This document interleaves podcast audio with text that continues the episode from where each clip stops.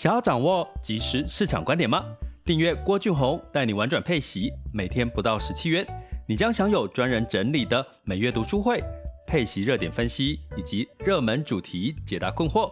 不论你想通过基金、ETF、美股或台股打造你的现金流收入，我们都能为您提供支持。点选资讯栏的订阅连结，了解更多。让我陪你一起投资理财。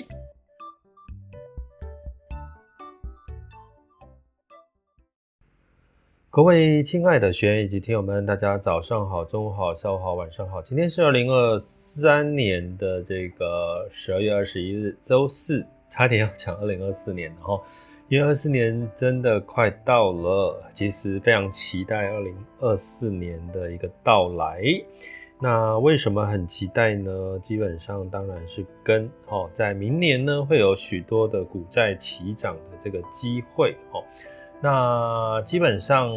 在明年的时候呢，我觉得，呃，除了股债齐涨之外，当然有还是有很多的风险变数要跟各位提醒，比如说十一月份的美国总统的选举哦，或者是在美中的冲突的情况，或者是一些地缘政治的风险哦。那不过，如果你不要撇开这些突发事件，可能我们没有办法预期发生，你会发现。哦，这个台湾的这个整体的这个出口哦，已经从黑变成是正的哦，出口变成是正成长了。这也如同我们预期哦，台湾的这个景气已经从谷底慢慢到二零二四年要转强了哈。那美国哦，美股、台股，那今天呢，稍早就刚好哈被一位朋友拉住哦，就跟我说，问我说啊，最近这个债券。涨的幅度还蛮高的哈，是不是应该要去做？呃，是不是高点了哈？是不是还可以再进场哈？那刚刚呢，又有学员的确问到，他在新市场在里面呢，就呃这个反弹了十个 percent 哦，净值增加十个 percent，他是不是应该要去做获利了结呢？哎，是不是要等修正之后再进场呢？我想今天也。呃，每一周尽可能给各位一些债券市场的一些观点跟看法哈，因为债券呢是属于固定收益，也是属于配息商品呃投资工具里面的其中一环哈。那基本上二零二四年定调，美联储哈已经说了降息三码的预期哈。那之前有跟各位讲一个简单的算法，也就是说，如果降一趴的话，你乘以存续期间，大概就是它。债券反弹净值反弹的一个幅度哦，假设哈十年期的这个公债，哦，十年其实不是存续期间哦，存续期间是什么呢？就是债券到期的期间，那呃十年期的公公债，你不见得就是十十年是它的存续期间哦，这个中的道理的原因，就是因为你可能你买的债券已经是发行了两三年了，所以它存续期间可能更短哦，那但是简单的逻辑就是，十年期存续期间，你就是十年，好去乘以它的降息的幅度，哦，比如说降一趴，不是一码哦，我讲的是一趴，一码是零点二五 percent 哈，所以就乘以十，所以你大概就会有十个 percent 的一个反弹的机会，哦，这个资本利的机会。那更更风险更高的，像公司债或新市场债呢，它反弹的力道可能就更大了，哈。所以基本上呢，在二零二四年美国降息三码的预期之下，其实公债、公司债或新兴市场债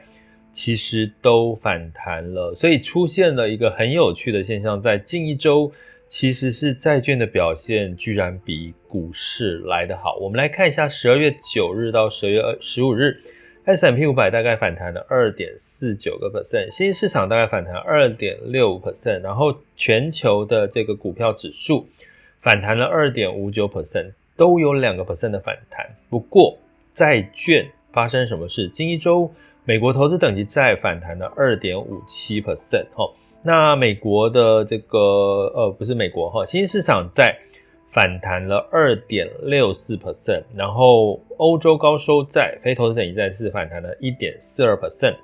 那美国高收益债就是公司债哈是反弹了一点九二 percent。我刚念这个数字，你有没有发现，美国的投资等级债以及新兴市场债都反弹了二点五个 percent 以上，都高于我们在美股的一个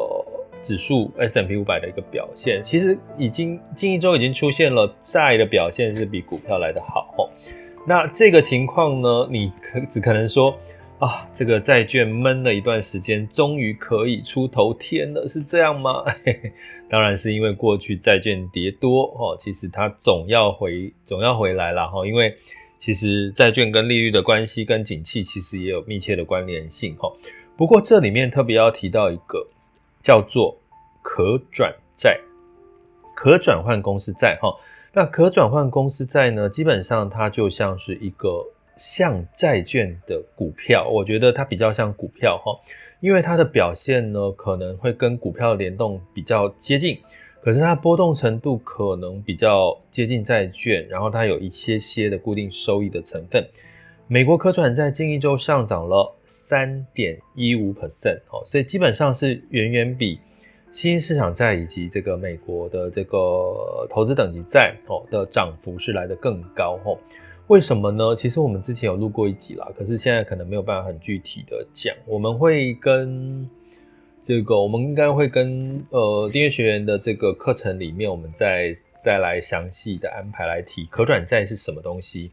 基本上可转债呢，在二某种程度，它的涨幅其实跟股票来讲，其实是不遑多让。然后在多头的一个时候，那在比较偏空的时候，其实它也有一个防御的效果，所以它有债券的特性，也有这个股票的特性。那呃，我刚刚讲可转债哈，那我们通常讲可转债，也可以举例一个叫做特别股哦，特特别股就像是。股票的债券，像股票的债券，所以像股票的债券这个形容词，你就会想象它比较偏怎么样？偏债券，所以它比较呃偏固定收益，它的波动、净值波动比较没有那么大。可是我说可转债是像债券的股票，所以它波动幅度会比较高，可是它的反弹力道也会比较像股票哈。所以在明年二零二四年呢，如果你希望觉得股债齐涨，其实可转债也会是一个。表现的投资工具哦，所以我们也会把它列入我们的观察清单哦，所以请我们的这个呃订阅学员也可以留意一下，二零二四年其实有好多好多你可以关注的主题债券的券种哦，我会更多的债券券种来跟各位聊，就我们一起来分析来探讨哦，债市明年二零二四年应该是会非常的热闹哦。那在整体的这个区域新市场股票的表现里面，我也特别提一下，是拉丁美洲有三点七个 percent 的一个反弹的一个力道哈。所以在降息带来美元偏弱的情况下，其实新市场不管是股跟债呢，我们都看到其实都有一个明确的一个比较好的一个表现哈。那到底债券市场是不是有风险呢？或者是除了降息带来的一个呃好处之外，债券市场本身体质好不好？我们来看，在债券市场，我们可以简单来说，在公债的部分，不管是美国、欧洲或日本的公债，因为降息，因为通膨的下降后，呃，大部分的国家都已经停止升息，明年预期降息，所以整体的公债的确是呃净值反弹的机会大。那在投资等级债，投资等级债某种程度就是它是属于公司债哈。那公司债呢，就是相对于公债哈，一个是政府债，一个公司，所以相对来讲，政府一定会比较稳定嘛哈。可是投资等级债，因为哈，因为这个降息带来的利息成本的下降哈，明年呢，给各位一个数据，台股的台湾企业大概有十八个百分上下的获利成长，EPS 成长的预期。那 S&P 五百大概有十一个 percent 的获利成长的预期哈，所以在这样子的一个预期的情况下呢，你就可以得到一个结论，就是说明年在降息的情况下，企业会更愿意去做更多的资本支出，或者呢去降低它它的成本已经透过降息降低了，所以某种程度企业的现金流会更压力会减少哈，减少的情况下，它就有能力去还债，所以。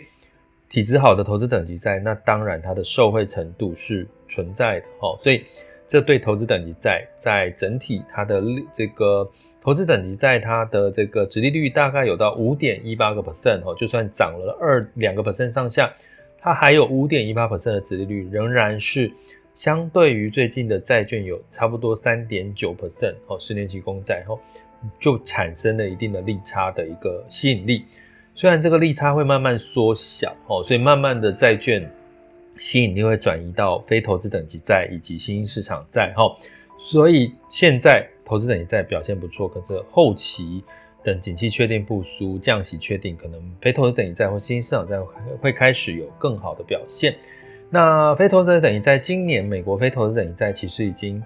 上涨，今年以来哈一月到现在上涨了十个 percent 以上哈。那当然，原因是什么呢？当然，除了它的殖利率哦，其实表现不错之外呢，呃，另外一个原因就是美国非投资等级债违约率大概是三个 percent 哦。呃，预期二零二四年，机构预期二零二四年美国公司的违约率大概二点七五 percent，其实是下降的哈。所以代表什么？其实复苏的跟降息的前景，让这些体质比较不好的公司债。它反而也降低它的违约率，哦，这也是让资金持续流入所谓的美国非投资等级债的一个原因。那非投投资等级债它的风险比较高，因为违约率比较高，它的信评比较高，呃，比较低，所以是不是代表说大家愿意冒风险，它必须给出更好的报酬、更好的固定收益哦，人家才愿意投入哈？所以明年哦，在非投资等级债的殖利率呢，呃。呃，目前为止仍然是有将近差不多呃七个 percent 以上下的一个殖利率，所以某种程度这个殖利率的吸引力当然就吸引了资金的流入齁。那整体来看呢，就是违约率仍然是平平衡的，而且呢，大致上有被降评的公司大概是只有十间齁，有十间，所以基本上是跟过去的水准差不多齁。所以所以非投资等级债其实现在也体质算是不错。那新兴市场债的部分呢？因为刚刚提到哈，美元偏弱，哦，降息，美国降息，所以让新兴市场债有一个比这个非投资等级债更大幅度的一个反弹哈。那新兴市场债通常会投资到的是投资等级的公司，哦，新兴市场的投资等级公司。或新兴市场的国家债，也就是公债，哈，在高达八到九个 percent 的殖利率的表现之下，吸引力哦，相对来讲还是存在资本利得的空间，哦，所以目前没有看到太多的什么呃，这个新兴市场的暴雷事件，或者是有什么景气基本面不好的情况。不过，唯一需要留意的是亚洲，哈，因为亚洲像印度、印尼，它本身的经济成长都有到五到六个 percent，哈。所以某种程度呢，除了亚洲的这个中国齁，比较容易受到房地产暴雷事件有没有持续的后续有什么发展，比较容易受到影响。要不然亚债的印度跟印尼，其实某种程度是受惠于他们内需的复苏。那整体来看的话，齁，其实亚债就是有一个哦风险齁。所以呢，在投资债种的部分，你会看到资金流入所谓的美债。欧债，好，诶，欧洲非投资等级债，还有美国非投资等级债，或者是全球型的非投资等级债，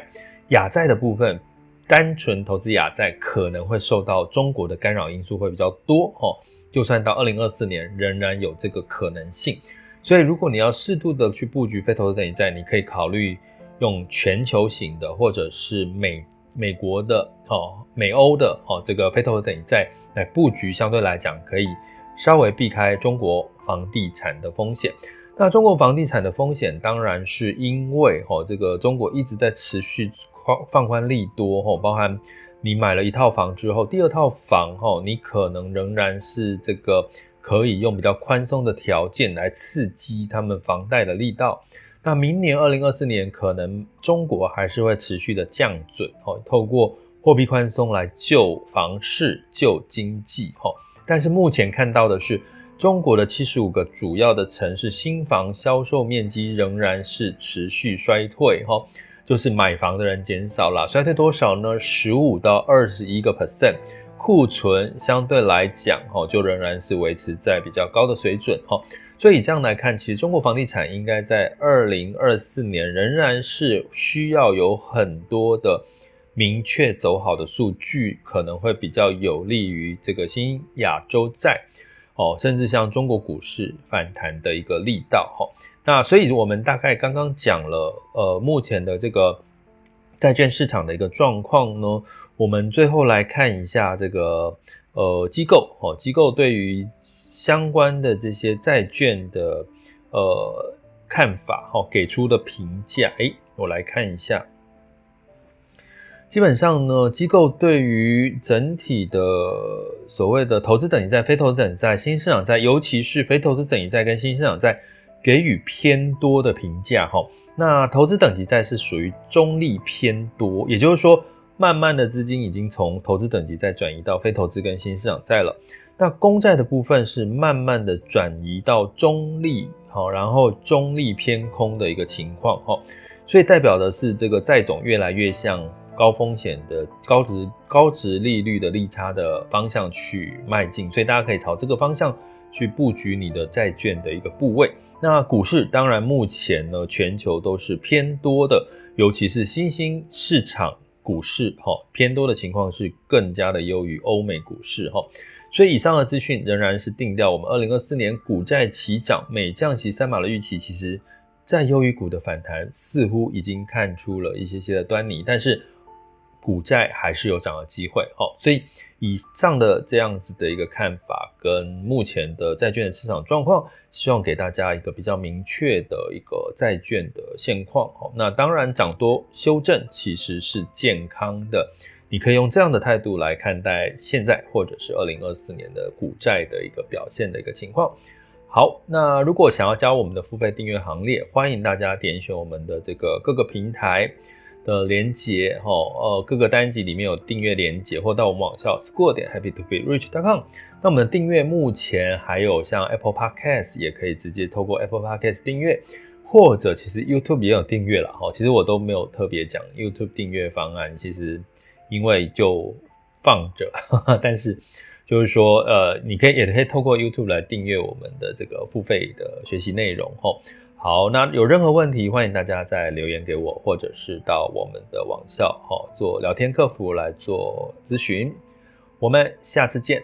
这里是郭俊宏，带你玩转配息，给你及时操作观点，关注并订我，陪你一起投资理财。想要掌握即时市场观点吗？订阅郭俊宏，带你玩转配息，每天不到十七元，你将享有专人整理的每月读书会。配息热点分析以及热门主题解答困惑，